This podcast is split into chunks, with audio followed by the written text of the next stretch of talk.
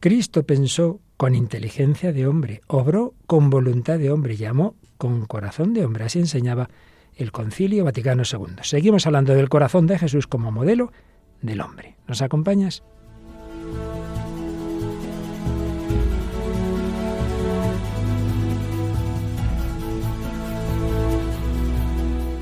El hombre de hoy y Dios, con el padre Luis Fernando de Prada. Un cordialísimo saludo, muy querida familia de Radio María, cuando estamos ya en los últimos días del tiempo litúrgico, del tiempo ordinario, del año litúrgico, para comenzar un nuevo año litúrgico, para comenzar el Adviento bajo la estela de Jesucristo, Rey del universo, que celebrábamos el domingo pasado, pues nosotros, en esta fase final de nuestro bloque sobre la afectividad, mirando al modelo, al modelo de todo, de pensamiento, de acción y de corazón, de afectos, al corazón de Cristo. Y miramos a ese modelo una semana más en compañía de Paloma Niño. Hola Paloma, bienvenida de nuevo. Un saludo para Luis Fernando y un saludo a todos los oyentes. Y junto a la Paloma el Águila, ¿qué tal María Águila? Hola, ¿qué tal? Pues igualmente un saludo a todos los que nos escuchan también. Bueno, pues tú misma nos traes un clásico de un grupo famosísimo, pero hoy orientado a Jesucristo. Sí, Hoy es directamente a él. La canción se llama JC y es de Mecano. De Mecano, claro que sí. Y bueno, hoy Paloma recuperamos, bueno, no es que recuperemos, es que hace meses hicimos una larga entrevista por, por medios de distancia a distancia, ¿verdad? A esta joven conversa catalana, muy presente en redes sociales, Carla Restoy, pero nos dio la alegría hace unos días de visitarnos aquí y entonces, bueno, le hicimos una entrevista que vamos a ir escuchando fragmentos de la misma en varios programas. Hoy el primer fragmento, Carla Restoy Barrero, pues dialogando con ella sobre su conversión, pues justo lo que estamos diciendo, ¿no? Como cuando uno se acerca a Cristo, cada vez piensa más conforme a Cristo y el Señor va configurando toda su personalidad, su afectividad, su voluntad. Pero María, de nuevo seguimos con este, llevamos unos, unos programas muy de películas respecto a Jesús y hay una que es que es tan tan intensa y con tantas escenas que seguimos con ella, ¿verdad? Sí, seguimos con la película Jesús de Nazaret de Cefirelli. Y Paloma, en el final, siempre nuestra canción cristiana, pues claro, a Cristo Rey, ahí en este caso pues volvemos a otra de las que hacía tiempo que no traíamos una gran cantante católica. Sí, esta cantante argentina eh, que se dedica pues a evangelizar con su música, Atenas, gran conocida también de nuestro programa, y hoy escucharemos Glorioso Rey en la Cruz. Muy indicado con todo lo que vamos a hablar. Pero antes de entrar en materia, algún mensajito. Sí, hemos recibido en concreto bueno, algunos comentarios breves a través de redes sociales que los agradecemos a todos los oyentes y también pues los invitamos a, a eso, a escribirnos siempre que puedan a través del el Facebook del Hombre de Hoy y Dios y también al correo el hombre de hoy y Dios arroba radiomaria.es donde nos ha escrito Aníbal Gutiérrez y decía saludos estimado Padre Luis Fernando y a todos los que hacen posible este hermoso programa. Les escribo desde Nicaragua. Siempre les escucho a través de la frecuencia de Radio María Nicaragua Nicaragua y es un gusto llegar los jueves a las 8 de la mañana, hora en que se emite allí en Nicaragua, y sintonizar este hermoso programa. Pido a Dios que siempre nos lo transmita y que le alargue sus días para que siempre haya el hombre de hoy y Dios. Es un gusto saludarles, paz y bien.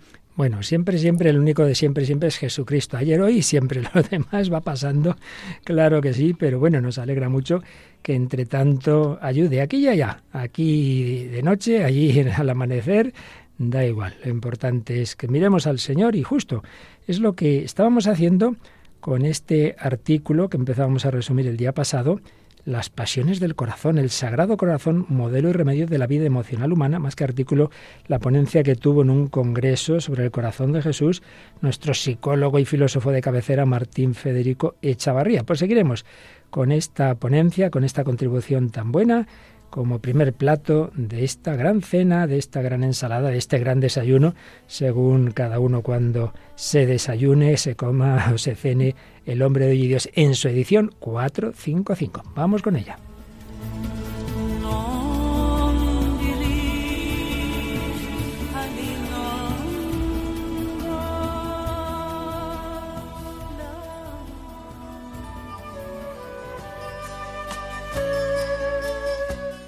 Bien, pues estábamos mirando ya al Señor Jesús como modelo del hombre y concretamente de, de, lo que estamos tratando desde hace tantas semanas, de ese mundo afectivo, de ese corazón. Recordábamos con esta contribución de Martín Federico Echavarría en un congreso que hubo en Barcelona sobre el corazón de Cristo. Él hablaba de las pasiones del corazón y del corazón de Jesús como modelo y remedio de la vida emocional humana apoyándose como suele él de una manera muy importante en Santo Tomás de Aquino, pero recordaba las distintas acepciones de este mundo afectivo, de la vida emocional, y cómo hay una base física, que ya los griegos, como tantas otras cosas, vieron, entre las emociones y el corazón, porque es verdad que muchísimas emociones, muchísimos sentimientos repercuten, por no decir todas, de una manera o de otra, en el corazón físico. Recordaba lo que significan las pasiones, como Santo Tomás habla de pasiones corporales, puramente corporales, y otras que él llamaba animales, pero que hoy llamaríamos psíquicas, y bien, con distintas acepciones que veíamos el día pasado. Pero también hablaba del corazón espiritual, un sentido ya más analógico de la palabra corazón, muy habitual en la Biblia, como centro espiritual de la persona. Viene a equivaler quizá a lo que otros llaman la mens, la mente, el hombre es espiritual, es imagen de Dios, y ahí en el centro de su vida, en el centro de su personalidad, se decide favor o en contra de la verdad, de la bondad, de la belleza, en definitiva, de Dios.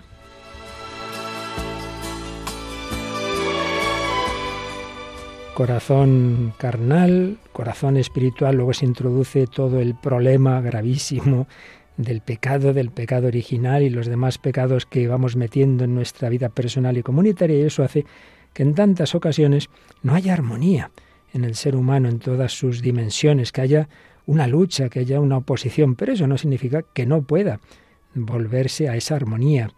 Por un lado, los filósofos griegos, concretamente Aristóteles, decía que, hombre, que, el apetito sensitivo está hecho para ser gobernado por la razón, aunque él ya veía que no podía ser con un gobierno despótico. Decido pensar, sentir esto y ya está. No, sino un gobierno político, porque la parte sensitiva tiene cierta autonomía.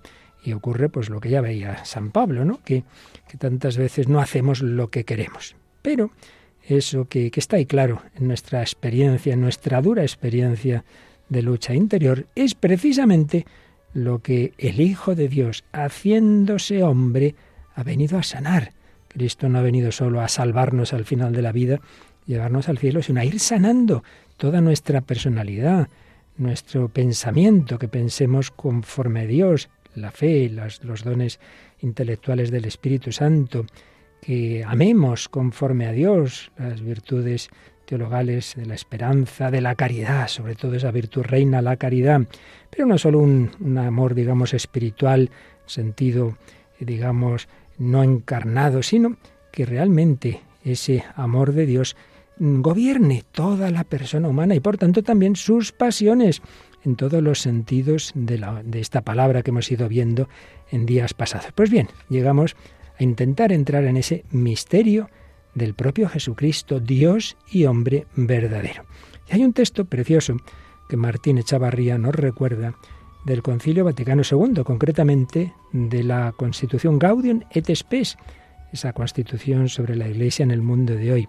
Y ahí se nos decía algo clave que San Juan Pablo II repitió miles de veces a lo largo de su pontificado, y es, ¿dónde podemos ver qué es el hombre? Ese misterio del hombre, ¿cuál, cuál es la referencia? Pues ciertamente el verbo hecho carne. Concretamente, dice así el número 22 de Gaudium et Spes. El misterio del hombre solo se esclarece en el misterio del Verbo encarnado. Cristo, el nuevo Adán, en la misma revelación del misterio del Padre y de su amor, manifiesta plenamente el hombre al propio hombre y le descubre la sublimidad de su vocación. Cristo manifiesta el hombre al propio hombre. Sigue diciendo el concilio, el que es imagen de Dios invisible, es también el hombre perfecto, que ha devuelto a la descendencia de Adán la semejanza divina, deformada por el primer pecado. En él, en Cristo, la naturaleza humana asumida, no absorbida. No deja de ser hombre por tener naturaleza divina. Por eso, la naturaleza humana en él asumida, no absorbida, ha sido elevada también en nosotros a dignidad sin igual. El Hijo de Dios con su encarnación se ha unido en cierto modo con todo hombre. Terminaba este párrafo con esta frase preciosa. Jesús trabajó con manos de hombre, pensó con inteligencia de hombre, obró con voluntad de hombre, amó con corazón de hombre. Nacido de la Virgen María, se hizo verdaderamente uno de los nuestros, semejante en todo a nosotros, excepto en el pecado.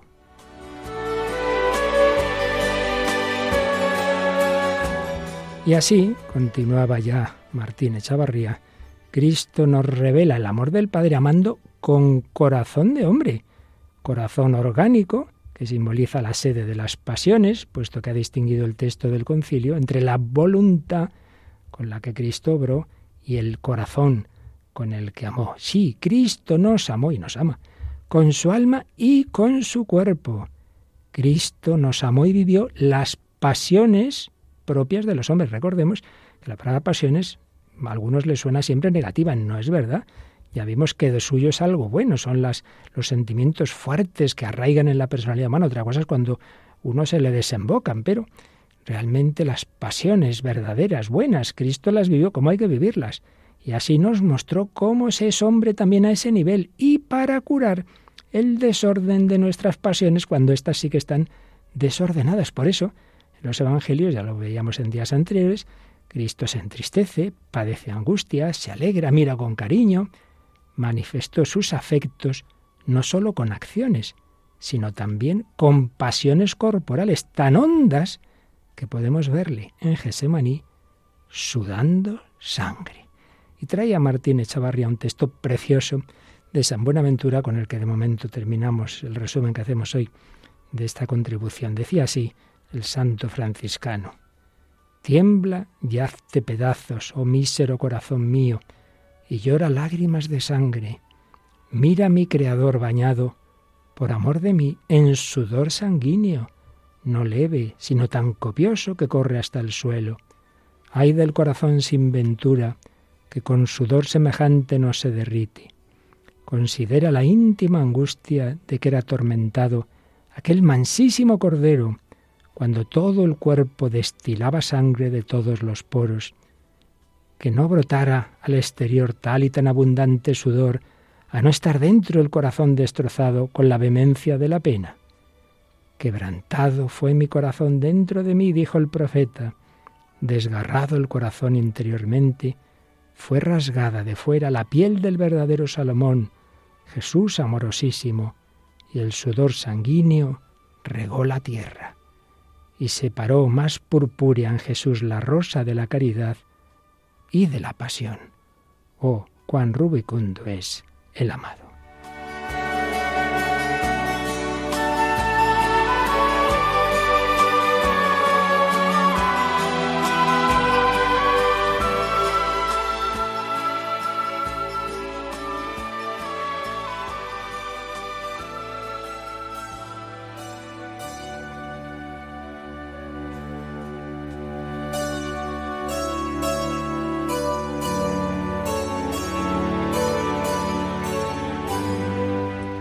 Aquí seguimos en Radio María en el Hombre de Dios, esta edición 455 sobre la afectividad y en concreto los afectos del corazón de Cristo como modelo supremo del corazón del hombre.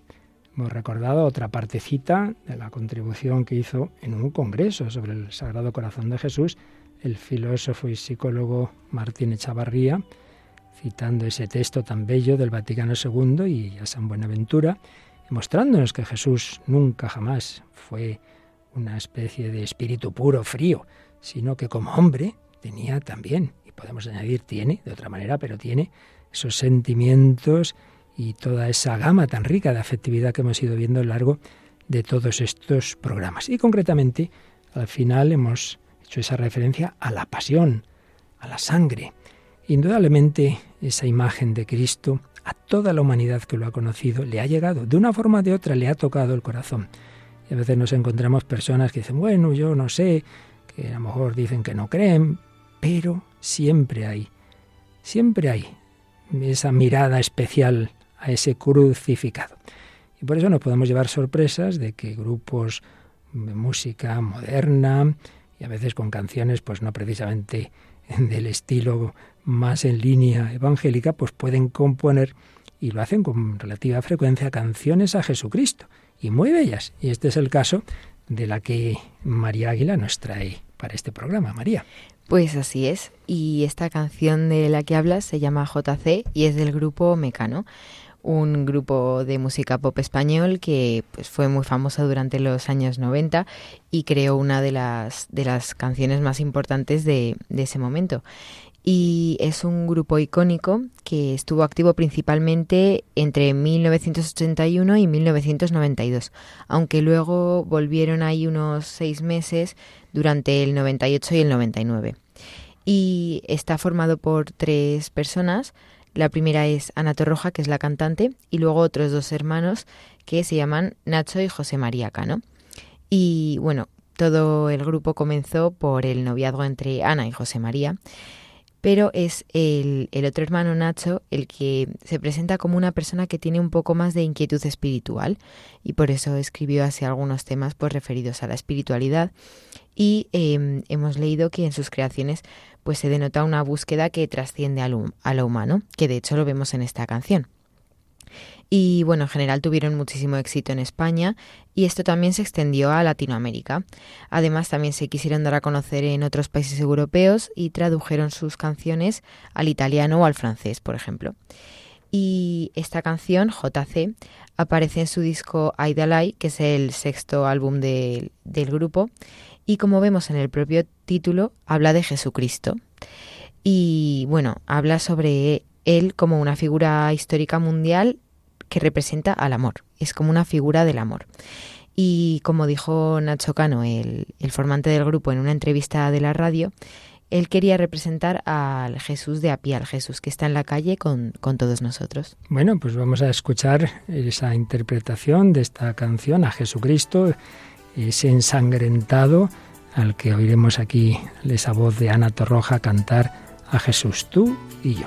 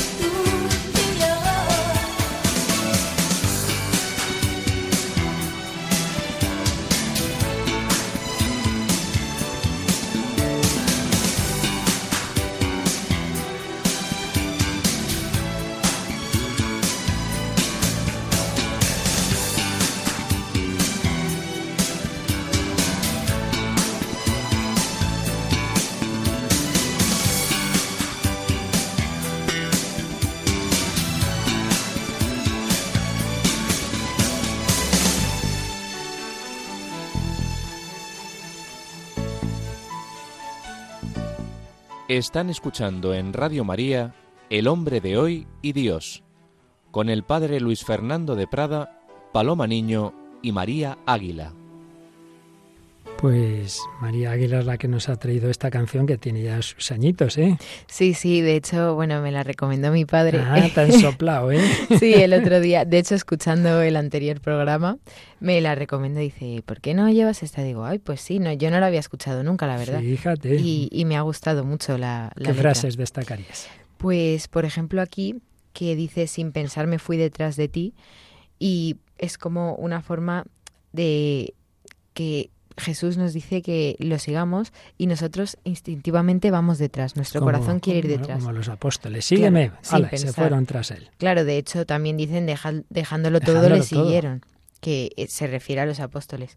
Y luego también cuando buscamos a Cristo en cualquier sitio, o sea, realmente lo podemos encontrar en cualquier sitio, como dice, en miles de movidas, y al final te encontré en medio de la luz, estabas esperando. Pues como vemos aquí en muchos testimonios que Cristo está en todos lados. Y luego también eh, cuando lo encontramos en la cruz, dice amarrado por los pies y por las manos.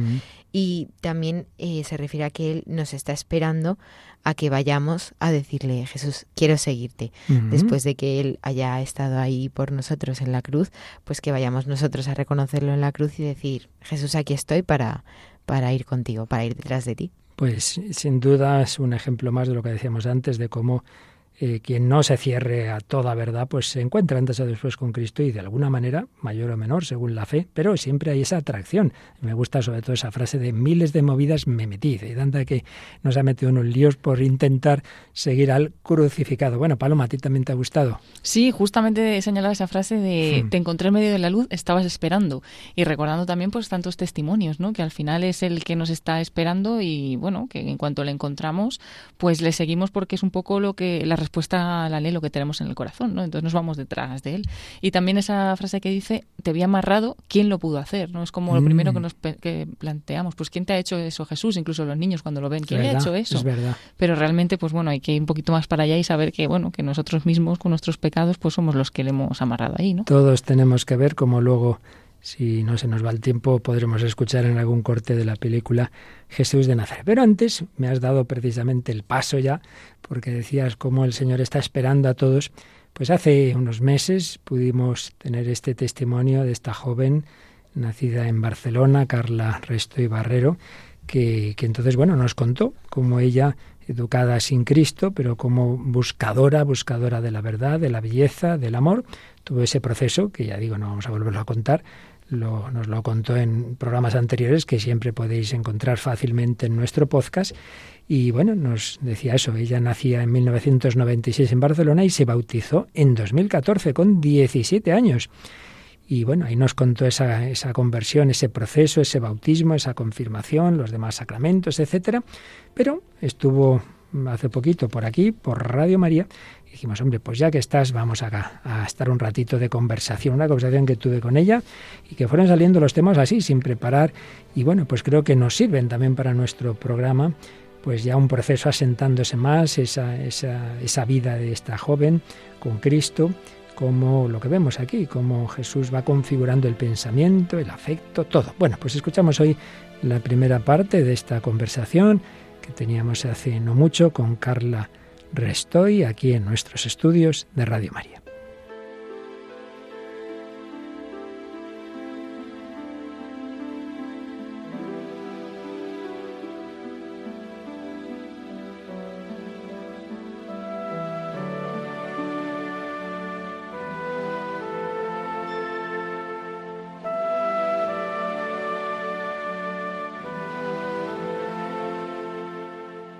Hola Carla, bienvenidísima a Radio María. ¿Qué tal, padre? Gracias por tenerme aquí. ¿Te está gustando nuestros estudios? Bueno, o sea, casi que haría visita obligatoria.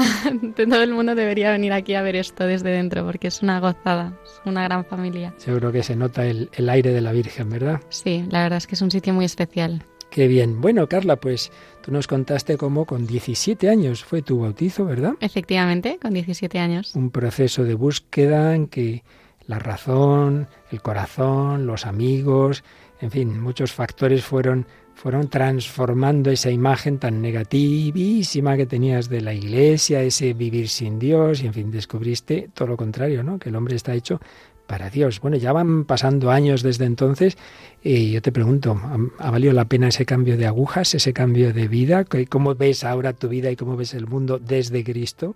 Ha valido la pena y ha valido la vida. O sea, de hecho, a más tiempo pasa, eh, bueno, que estoy cerca del Señor, pienso, ojalá me hubiese bautizado antes, ojalá le hubiese conocido antes, ¿no? Porque todo el tiempo que nos con Dios parece casi que tiempo perdido. A la medida, o sea, a medida que vas conociendo más, es como, pero esta riqueza, ¿por qué me la he estado perdiendo? Así que está siendo una gozada vivir con Él. Y procurar tenerle cerca siempre. Vivir con él y procurar tenerle cerca siempre. No basta, pues eso, un día, unos meses, una confesión, bueno, primero un bautismo, en fin, una serie de pasos y luego, si uno se olvida, puede volver a, a vivir sin él y puede perderse incluso la fe. ¿Qué es lo que te la está alimentando? ¿Qué es lo que tú ves que más te ayuda a vivir día a día con el Señor? O sea, fundamentalmente el frecuentar los sacramentos. Esto es como es esencial, ¿no? Sin eso puede haber un millón de cosas más que sin los sacramentos es imposible que el corazón se vaya transformando, ¿no? Y que nos vayamos eh, pues eh, restableciendo, ¿no? En lo que realmente debemos ser, que es esas esas personas eh, pues para la que para lo que Dios nos creó, ¿no? Pero es verdad que más allá de los sacramentos que ya alimentan incluso me atrevo a decir que el intelecto, ¿no? Porque a veces te da unos dones que dices, ostras, y estas conclusiones cómo, cómo me han llegado con el mero hecho pues de, de comulgar o de, o de una confesión o de estar pues frente al, o sea, frente al Santísimo. Pero más allá de eso es verdad que, mm, que bueno, pues por mi, o sea, por como soy yo, los dones que Dios me ha dado, eh, yo no puedo vivir sin, sin una lectura que me estimule intelectualmente. Entonces, para mí es fundamental el estar constantemente con un libro que, que me acerque más a conocer mi naturaleza y a la del Señor y cómo no se relacionan una con la otra, ¿no? Qué bueno. Hay un principio básico de la teología que dice que la gracia no destruye la naturaleza, sino que la sana, la, la, la perfecciona, la eleva, y eso se aplica a todas las órdenes. Por ejemplo, la fe no destruye la razón, sino que la supone, la sana, la perfecciona y la eleva y la razón bien estructurada es lo que llamamos la filosofía. Bueno, me parece que a ti te gusta mucho eso de la filosofía y que incluso ya has empezado algún curso por ahí, ¿verdad? Sí, eso es. De hecho, filosofía, como bien indica, es el amor al saber. Y la verdad es que sí, tengo muchísimo amor por conocer todo aquello que nos ha regalado mi padre para conocerlo, o sea, conocerle más, ¿no? Entonces, sí, soy una enamorada del saber. Porque al final el saber te puede hacer eh, amar mejor, ¿no? Y al final es para lo que estamos hechos. Entonces, ciertamente, ciertamente. La, la virtud suprema es la caridad, un nombre teológico del amor para el que estamos todos hechos. Entonces, claro, si fuera un saber frío, racionalista, evidentemente eso, ya lo dice San Pablo, pues eso no sirve de nada, ¿no? Mientras que se alimenta nuestro amor, sí. Y en ese sentido, pues ya nos dijiste algo de autores que, a ti te alimentan, que te ayudan a entender, a conocer y a amar. Por ejemplo, Chesterton. Cuéntanos, ¿quién, para ti qué significa Chesterton? ¿Qué, te está enseñando en, tu vida? Bueno, para que se haga una idea, he estado recientemente en Londres y me fui incluso a visitar su casa. O sea, imagínense el impacto que puede tener en mi vida, ¿no? Chesterton es un, fue un periodista inglés de finales del siglo XIX Y es muy interesante porque él en realidad era agnóstico y a través de, bueno, pues de, pues un proceso intelectual y, y de hacer un buen uso del sentido común, pues llegó a la conclusión de que lo más sensato era, y la verdad, por tanto, era la Iglesia Católica. Y más allá de, esta conversión, que al final hay muchísimas personas ¿no? pues que han llegado a, convertirse y a conocer al Señor por ese proceso, o un proceso parecido, la gracia de Chesterton es que es un hombre muy irónico, muy divertido y que cuando lo lees te estalla la cabeza. ¿no? es casi que el rey de la paradoja. Y entonces el leer a Chesterton, pues en sus tienen más novelas, ¿no? Y también tiene pues ensayos, la verdad, y artículos, porque al final era periodista y se dedicaba, eh, pues en la época a escribir artículos, eh, rebatía cosas de otros escritores, columnistas. Lo, lo más maravilloso de él es eh, la ironía, ¿no? O sea, la forma como, como lo transmite, o sea, transmite transmite la fe y transmite ideas muy sensatas desde la paradoja. Y al final no solo te estimula eh, intelectualmente, sino que te hace reír.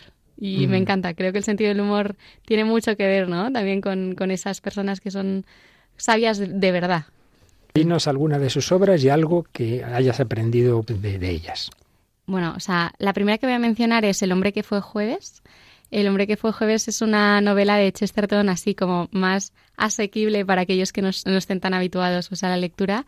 Es muy gracioso porque es de un sacerdote que se hace pasar por por un marxista en, en, bueno, en Londres de, finales del siglo XIX y es una, una novela muy irónica, ¿no? Y entonces es como él intenta pues hacerles mm, preguntas, se les va haciendo como preguntas y va intentando pues sacar de, de las ideas buenas de fondo, ¿no? Que tienen esas personas pues las conclusiones a las que él quiere que lleguen, ¿no?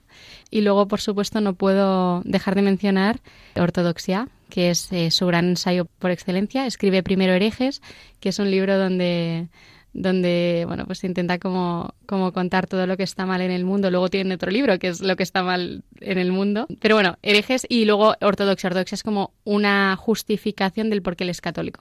Y es una gozada a nivel intelectual porque es que te, te estalla la cabeza y el corazón cuando lo lees no tiene una frase que me encanta. El loco es el que quiere meter el cielo en su cabeza y el sabio el que quiere asomar su cabeza al cielo y creo que eso justamente es de lo que de lo que tiene que ver pues la sabiduría o el amor al saber, ¿no? Del ser conscientes de nuestra limitación y querer pues asomarnos a ver qué podemos descubrir, ¿no? Pero siendo conscientes de nuestra limitación. Entonces, bueno, Chesterton tiene frases maravillosas y citas que son, bueno, para enmarcar. por ejemplo, esa de lo malo del ateo no es que no crea en Dios, ¿verdad?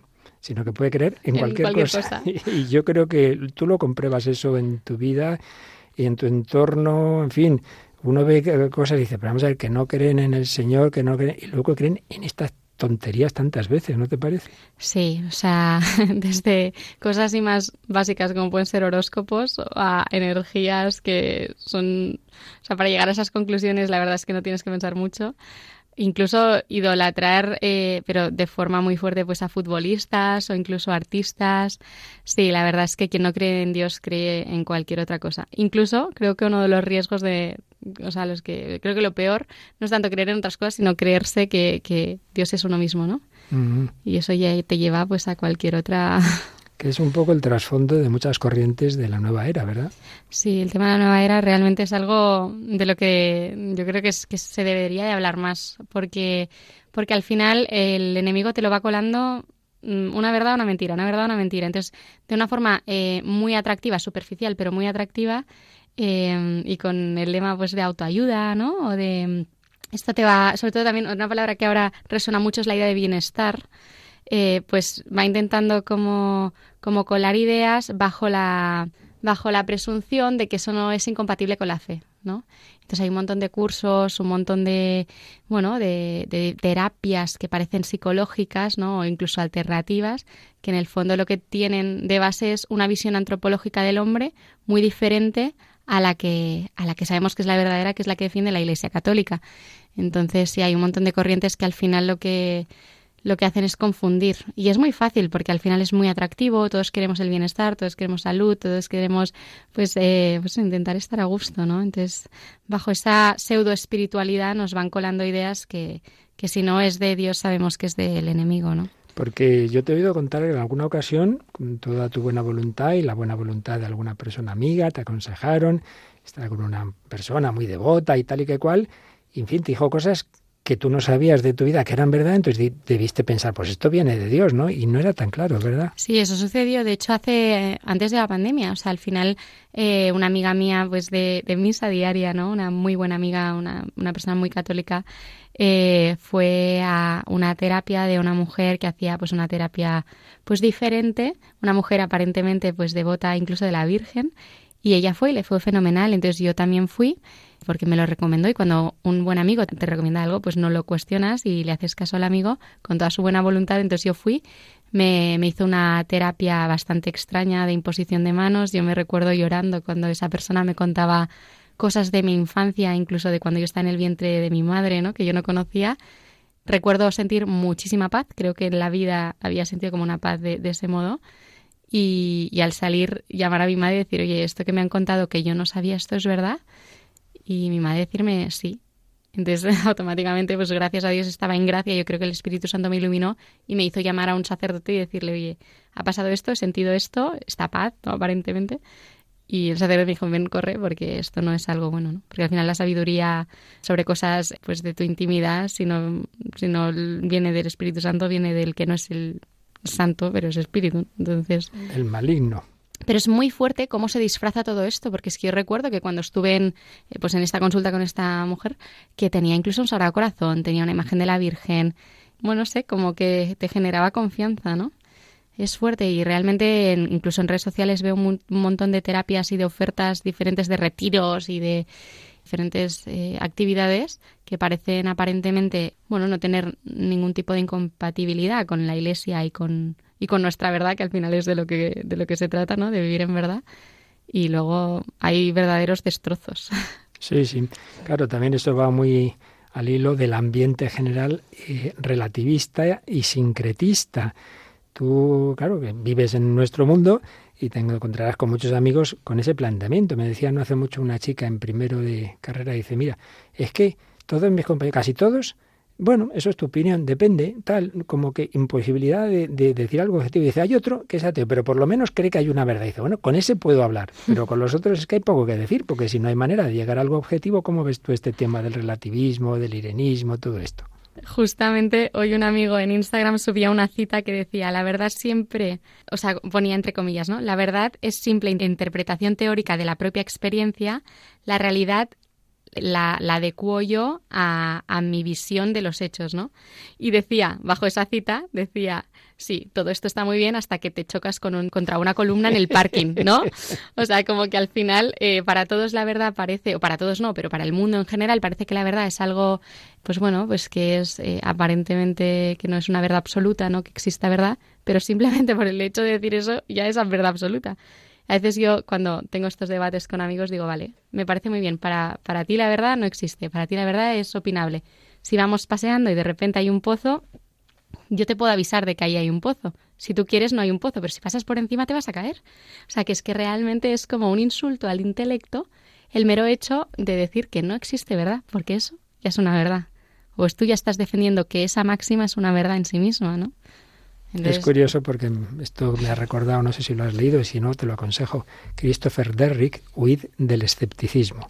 Es un libro pequeñito, pequeñito, se lee muy bien de cómo debe orientarse de, verdad una universidad. Una universidad humanista, usa el término liberal en el sentido inglés, que viene a ser humanista, y luego ya en la parte final, digamos, católica, incluso pues con el gran maestro de la Iglesia que es Santo Tomás, ¿no? Entonces empieza el libro, si no recuerdo mal, con una anécdota, en efecto, de que están reunidos varios y tal, y esto, todos relativistas, no sé qué, no sé cuántos y tal. Y ya al final dice uno, bueno, yo me tengo que ir, que tengo que coger el tren a tal hora. Y le, y responde, no, depende, ¿eh? eso de la hora, no sé qué, tal, hombre, claro, tal. O sea, que las teorías son para discutir aquí, pero en la vida nadie somos relativistas, ¿verdad? En efecto, eso son, es tan contrario a, cómo actuamos que, mire, déjese usted de teorías que, no se las cree ni usted mismo. ¿no? De hecho, recuerdo en clase de macroeconomía en la universidad que un profesor decía que la mejor respuesta siempre de un buen economista es depende. Entonces yo le dije, entonces si en un examen, ante un ejercicio, le pongo depende, ¿usted qué me va, qué me va a responder, no? Porque claro, es, de buen economista responder depende, según usted, ¿no? Sí, realmente es bastante irónico. Yo creo que al final eh, esto se resume en que hay personas que no le dan muchas vueltas a las cosas, ¿no? Y que da un eslogan bonito y parece bien, pero luego si tú te planteas las cosas con seriedad, sabes, de forma pues bastante clara que existe verdad, existen verdades absolutas. Hay otras que igual son cuestionables o que incluso no podemos llegar a alcanzar, pero que existen leyes físicas. Es que esto es lo maravilloso, ¿no? Y de, de hecho te demuestra la libertad humana. O sea, nosotros nacemos y ahora un niño que nazca ya va a nacer con wifi, va a nacer con ordenador, va a nacer con transporte público, va a nacer con un montón de, con radio, ¿no? Con un montón de facilidades técnicas que, que se han podido lograr gracias a la, acumulación de la técnica. En el ámbito de lo moral, de lo ético, tú siempre tienes la libertad de decir, no voy a cultivarme de todo, todas las verdades o de todo aquello que, bueno, de lo que pueda enriquecerme, ¿no? Eh, que, que, sea, que se ha pensado pues a raíz de los años y puedo empezar, pues eso, soy un troglodita y desde el momento uno, ¿no? O sea, esto también refleja la gran libertad humana. Y, y realmente, jo, es que es lo que acabo hablando muchas veces con mis amigos, ¿no? Decir, fíjate hasta qué punto, y aquí ya por meter el amor de Dios, pero hasta qué punto, ¿no? Somos criaturas y, somos infinitamente amados que podemos incluso decidir que si yo quiero, pues, pues eso, pues no creer en una familia tradicional porque para mí no es algo bueno, pues puedo decidir. Pero sin embargo, la verdad, el bien y la belleza siempre acaba siendo verdad absoluta para el corazón y siempre puede ser una opción. Entonces es una maravilla ver cómo ya cuando eres un poco, ya le has dado un poco más de vuelta a las cosas, ¿no? Te das cuenta que del mismo modo que existen leyes físicas, ¿no? Y del mismo modo que, que la ley de la gravedad es absoluta para todo el mundo, aunque intentemos, pues, eh, gestionarla para, para estar en contra de ella, pues con los aviones o con mil otras cosas, existen leyes del corazón y del intelecto, ¿no? Puedes decidir no, no, no usarlas en tu vida, ¿no? Pero al final allá tú, ¿no? Y cuando decidimos no usarlas, y tú naciste en ese ambiente o tus amigas, recuerdo que nos contabas, ¿no? Pues cuando de adolescentes, ¿no? Pues eh, tus amigas te llamaban llorando por la noche después de una noche loca, etcétera, etcétera. ¿Cómo vas viendo el pasado estos años también esa evolución de tu generación sin Cristo? Cómo, cómo viven afectivamente y, bueno, en general, en todas esas dimensiones de verdad, belleza y amor. ¿Cómo lo ves? Es que al final no hace falta ni irse a, casos concretos. O sea, las estadísticas hablan por sí solas. O sea, ¿cuántas, ¿cuántos casos de depresiones, de ansiedad, de suicidios hay en Occidente? Bueno, o sea, aquí yo pondría varios temas encima de la mesa, pero en primer lugar, o sea, el hecho de que el hombre no se reconozca herido de por sí ya hace que, bueno, el mundo nos vende que nosotros lo podemos todo, ¿no? Si lo crees, lo creas. Entonces ya vives con una ansiedad, decir, ay, jolín, porque al final te topas con tu realidad y te topas necesariamente con tu concupiscencia, que igual no sabes ni lo que es, pero te topas con ella. Te topas con, con esa voluntad quebrada, te topas con quiero hacer esto pero luego no lo logro, te, te, topas con tu limitación. Y el mundo te está diciendo que tú eres ilimitado, que tú puedes construir todo lo que tú quieras, entonces eso ya te provoca directamente una ansiedad. Entonces mis amigas a quien, a quien les habían vendido pues que se puede vivir una sexualidad aparentemente libre eh, y que se puede ser muy feliz porque en realidad te compras muchísimos zapatos, vives en un piso tal y te tomas una copa de vino con tus amigas estupendas, vestida pues de grandes marcas o con grandes lujos, eh, pues que así se puede ser feliz. Y luego te topas pues con 26 años y dices, ostras, ¿qué estoy haciendo con mi vida? No tengo personas con, o sea, de mi confianza porque me siento usada, porque... Y, y esto es, un caso, o sea, un ejemplo que he puesto, pero al final esto, pues te encuentras con ello. Y luego, aquí ya me meto en otro, en otro tema, pero es que justo ayer lo comentaba con un amigo. Pasamos, estábamos paseando por la Castellana y veíamos el típico puente brutalista, ¿no? Y yo que acabo de. Brutalista es una corriente arquitectónica que es lo típico de cemento, el típico puente que te puedes imaginar de autopista, feo. ¿No? Entonces eh, le decía a mi amigo que yo acabo de aterrizar de Londres, ¿no? Y allí eh, te topabas con un puente pues precioso como es el Tower Bridge, ¿no? Con una belleza tremenda y otro que es el, el London Bridge que era un puente muy bonito pero que se quemó, se, no sé qué pasó con él y construyeron pues es un puente de cemento. Entonces yo le decía a mi amigo, le decía, es que estoy convencida que quien pasa por el puente bonito es mucho más feliz que aquella persona que pasa por el puente feo. Entonces eso también es algo que pasa y al final si vivimos en ciudades no vemos las estrellas, no vemos las puestas de sol. Mm, incluso o sea, vamos al supermercado y estamos en julio comiendo naranjas, cuando en realidad la época de las naranjas es más noviembre, diciembre, ¿no? O sea que al final hemos perdido tanto la concepción de que la creación es algo bueno y un regalo para nosotros y que tiene su orden y su lógica, que claro, luego no nos creemos que nuestro corazón también tenga su lógica, que nuestras relaciones humanas tengan que seguir una serie pues para perfeccionarse, para hacernos bien. Entonces, al final es lo que pasa con las ciudades, ¿no? O sea, la, persona moderna que viene a una ciudad cosmopolita, incluso no cosmopolita, porque ya todas son parecidas, mm. con las farolas feas, con las basuras feas, con... Claro, es que donde ves esperanzas y no ves belleza, es imposible, porque la belleza interpela al final.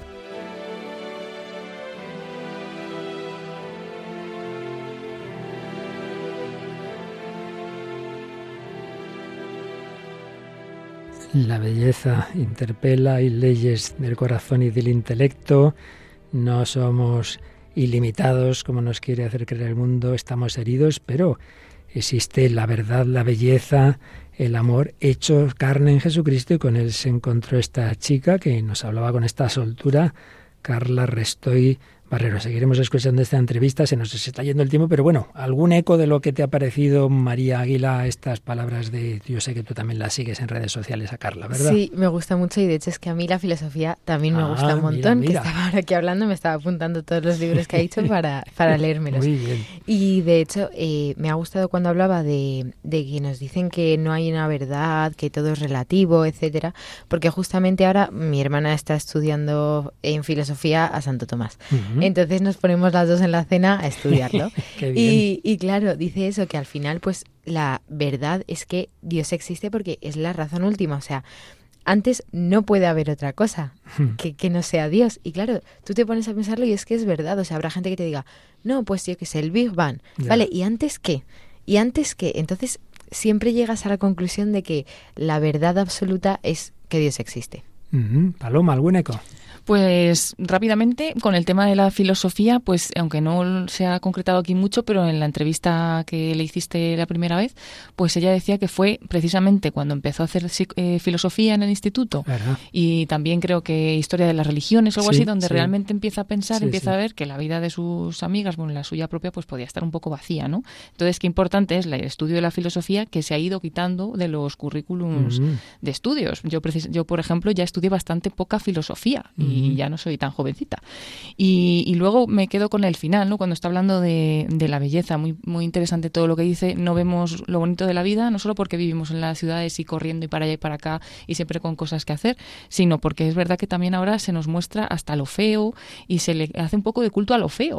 Entonces es como que ya no, ya no sabemos ni dónde está lo, la belleza, ¿no? Entonces, ¿cuántas veces hemos traído conversiones aquí también que han partido de la visión pues de una iglesia preciosa o de algo que realmente Todo coincide para bien y para mal, la verdad con la belleza y el amor y, y la falta de verdad, el relativismo con, con la fealdad.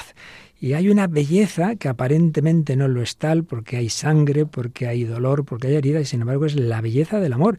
Y es la que hablaba la canción JC de Mecano y es también la que reflejó siempre con las limitaciones del cine ante el Hijo de Dios, esta película de la que vamos oyendo en varios programas, diversos cortes. Recordamos qué película es, María. Sí, esta es la película Jesús de Nazaret de Franco Cefirelli que se estrenó en 1977. Pues en la última parte, como es natural, es sobre la pasión y la resurrección. No nos da tiempo y más que un cortecito, pero muy interesante. Aparece uno de esos fariseos, pero que este es, creo recordar que es, representa como a Nicodemo y que lo que hace es citar, citar pasajes del profeta Isaías cuando ve a Jesús clavado en la cruz.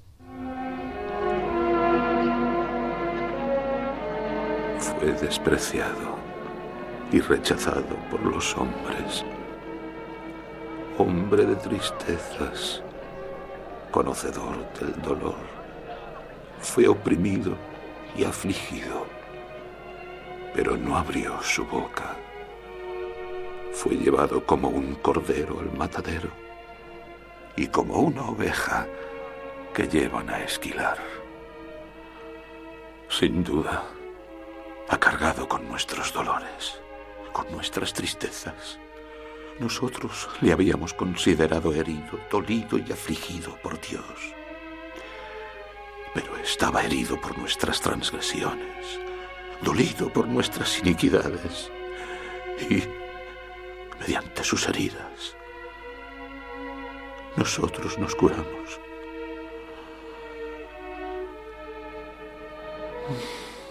Y volvemos a nacer. Sus heridas nos han curado. La verdad hecha carne, la belleza ensangrentada, el amor que se ha dejado herir por ti y por mí, para sanar nuestras heridas, para que encontremos la verdad, como Carla Restoy, para que busquemos y disfrutemos de la auténtica belleza, camino, verdad y vida, como se encontró también con ella y así lo canta Atenas Bénica, a ese Cristo Rey, Rey desde la cruz, Rey ensangrentado con corona de espinas, ese Rey glorioso. Pues terminamos con esta canción al glorioso Rey en la cruz. Seguiremos profundizando en todos estos temas que hemos dejado ya apuntados, pero así, con ganas de más, contemplando a Jesucristo. Tu trono es el madero, oh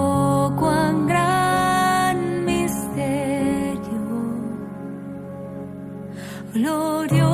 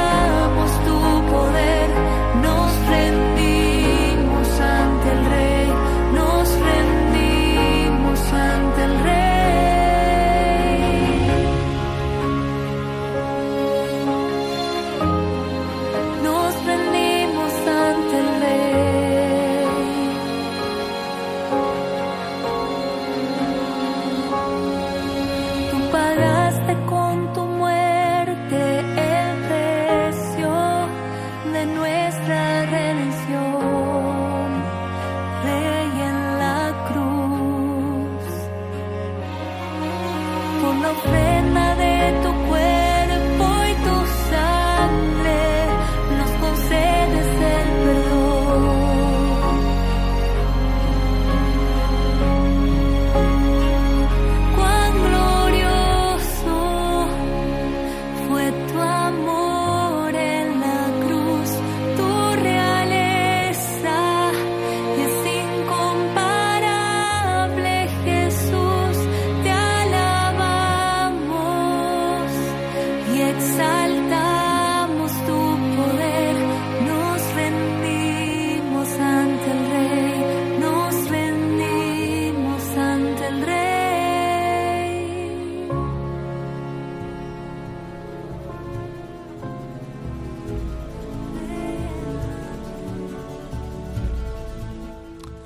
rendimos ante el Rey, ante el Rey en la cruz, el que no nos ha amado en broma, sino en serio, como le dijo Santa Ángela de Foliño, el Señor. Bueno, pues un pasito más en este acercarnos a ese misterio del hombre en su plenitud, que es Cristo, Dios y hombre verdadero. Seguiremos y acabaremos de resumir esta contribución tan estupenda de Martín Echavarría sobre el corazón de Jesús como modelo de la vida emocional humana. Seguiremos escuchando cortes de Jesús de Nazaret, seguiremos escuchando esta entrevista reciente a Carla Restoy Barrero y bueno, con buena música siempre y conociendo cada día un poquito más al Señor. Y también nos va a ayudar Paloma la, el programa que viene a continuación musicalmente. Sí, aquí en Radio María España, pues eh, está preparado ya el padre Eusebio Guindano para comenzar el programa Música de Dios. Porque también, como ahora mismo oíamos esta canción, a través de la belleza de la música, se nos comunica el Señor. Y recordamos que enseguida este programa y todos los, los, anteriores, por supuesto, los 454 anteriores que se dice pronto, los tenemos en el podcast, también se pueden pedir en formato de DVD o de pendrive y si no, pues en la web, ¿verdad? Sí, a través de la página web www.radiomaria.es, pues hay una pestaña arriba a la derecha que dice pedidos de programas y aparece también hay un formulario para rellenar y pedirlo a través de la página web. Y como siempre, nos encanta si hacéis vuestros comentarios sobre lo que hemos hablado, sobre este artículo o contribución en ese congreso, sobre las palabras de esta chica Carla, en fin, todo lo que hemos estado trayendo a esta, esta gran reflexión en torno a la mesa, la mesa de la iglesia donde el Señor nos alimenta. Pues aquí eh, os despedimos, Paloma Niño, María que la ha tenido que irse hoy un poquito antes, que la recogían con prisa, y un servidor Padre Luis Fernando de Prada, deseándoos lo mejor como siempre y a entrar en el Adviento para que nos prepare a recibir al Señor en Navidad. Hasta el próximo programa, si Él quiere. Así concluye El hombre de hoy y Dios, un programa dirigido en Radio María por el Padre Luis Fernando de Prada.